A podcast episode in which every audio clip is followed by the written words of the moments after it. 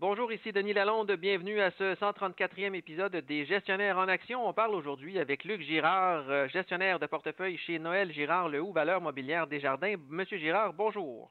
Bonjour, Monsieur Lalonde.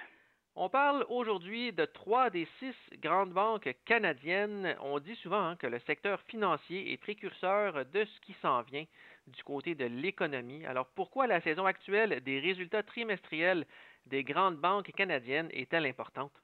Bien, écoutez, le système bancaire est effectivement un excellent baromètre de la santé financière des consommateurs et donc de l'économie. On peut effectivement statuer sur la santé de notre économie dans un premier temps avec le niveau des dépôts et des prêts des clients. Bien que le niveau soit important, la tangente est encore plus indicative de la direction que va prendre notre économie et encore plus important, c'est la solidité du prêt et de son emprunteur. Pourquoi maintenant disons-nous que la présente saison des résultats trimestriels revêt une importance plus particulière aujourd'hui?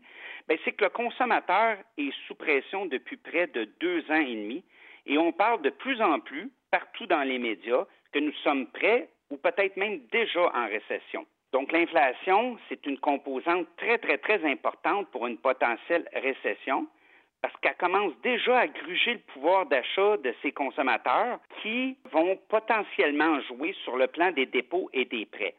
cette inflation-là, élevée, n'a pas qu'un impact sur la consommation, mais aussi sur la capacité des banques à prêter. Avec une courbe des taux qui est en augmentation et une courbe qui s'aplatit ou même qui s'inverse à certains moments, vous conviendrez avec moi qu'il est très, très, très difficile pour une banque de concrétiser des bénéfices lorsque vous donnez des intérêts qui sont au même niveau que les intérêts que vous recevez au niveau des prêts. Effectivement. Et c'est aussi un secteur de poids à la bourse de Toronto qui est pratiquement impossible à ignorer pour les investisseurs du pays.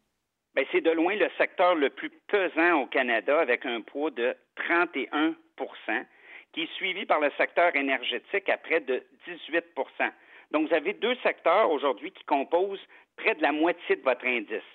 En comparaison, le poids du secteur financier dans un S&P 500 beaucoup mieux équilibré est de 10,87% Le constat, ben, il est très difficile de suivre le TSX pour un investisseur tout en conservant une saine diversification. Plus que jamais, il est important pour les investisseurs de revenir aux cibles, aux cibles qui ont été déterminées en début d'année, tant au niveau de l'allocation d'actifs, géographique et sectoriel. La diversification, comme on dit, a bien meilleur goût. Et on parle maintenant des trois grandes banques canadiennes dont j'ai parlé en début de balado. Donc, on commence avec la banque Scotia qui a dévoilé ses résultats trimestriels le 23 août. Quelle est votre analyse de la publication de ces résultats? Bien, la Banque Scotia a publié des résultats qui étaient en deçà du consensus. Le titre sur la nouvelle a réagi négativement. On voyait à un moment donné dans la journée en baisse de 2,5 les activités bancaires canadiennes ont été les seules à atteindre l'objectif avec une superbe croissance des bénéfices de 13% année sur année. La direction de la banque a mentionné que la confiance des consommateurs et des entrepreneurs canadiens est toujours au rendez-vous, ce qui augure très bien pour notre économie canadienne pour l'instant, bien évidemment. Alors, puis, pas de surprise négative non plus au niveau du crédit canadien. C'est une très, très bonne nouvelle. C'est vraiment le côté international qui a nuit aux résultats avec des bénéfices qui étaient en dessous des expectatives des analystes. La hausse rapide des taux directeurs a été en fait le vecteur négatif des moins bons résultats à l'international. En conclusion, pas de panique selon les différents analystes. Et les deux autres banques canadiennes dont on parle cette semaine, c'est la Banque royale et la Banque nationale qui ont aussi dévoilé leurs résultats trimestriels le 24 août. Est-ce que les chiffres ont été au rendez-vous des analystes? Écoutez, à l'instar de la Banque Scotia, la Banque Royale a elle aussi publié des résultats qui étaient en deçà des attentes. On note par contre plusieurs ressemblances au niveau du verbatim de la direction afin d'expliquer la faiblesse des résultats, tels que l'incertitude de l'économie mondiale, l'inflation, la guerre en Ukraine et aussi la chaîne d'approvisionnement qui est en détresse.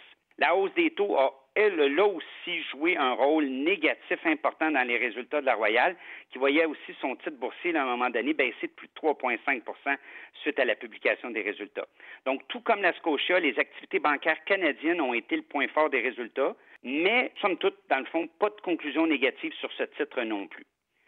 En ce qui a trait à la Banque nationale, celle-ci a réussi à battre les expectatives de bénéfices des analystes grâce à une très belle performance des divisions bancaires canadiennes, des marchés des capitaux puis de la gestion de patrimoine, tandis qu'encore une fois, c'est l'international qui est venu jouer les troubles fêtes dans les résultats. Le titre de la nationale, lui, c'est quand même beaucoup mieux débrouillé. Il était pratiquement échangé euh, en fin de journée. Alors là non plus, les analystes pensent qu'il n'y a pas de panique.